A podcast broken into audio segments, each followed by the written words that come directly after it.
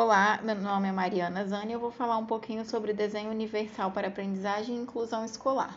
Bom, o processo de inclusão escolar dos alunos ele deve ser pensado de modo a não só permitir o acesso, mas também a permanência do aluno no ambiente escolar.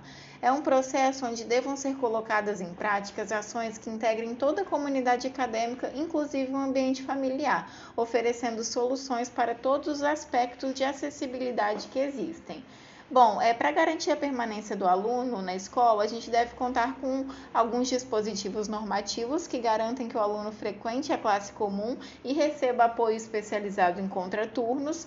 Outra ferramenta também é a modificação no processo ensino-aprendizagem, que não é feita somente pelo professor, mas com uma rede de profissionais de apoio, diversificando materiais, modificando espaço físico, fazendo adequações curriculares dentre outras ações. Uma das estratégias discutidas nos últimos anos é sobre o conceito de desenho universal para aprendizagem.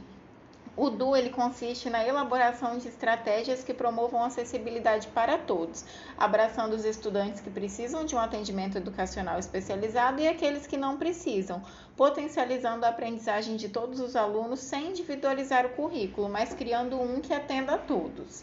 Bom, algumas estratégias educacionais que se mostram estruturadas de acordo com a ideia estabelecida pelo DUA são o uso da tecnologia, um ensino expositivo, atividades diversificadas em sala de aula, é, processos avaliativos, né, uma variedade de métodos avaliativos ao longo do período para incentivar e permitir várias maneiras né, do aluno demonstrar o aprendizado.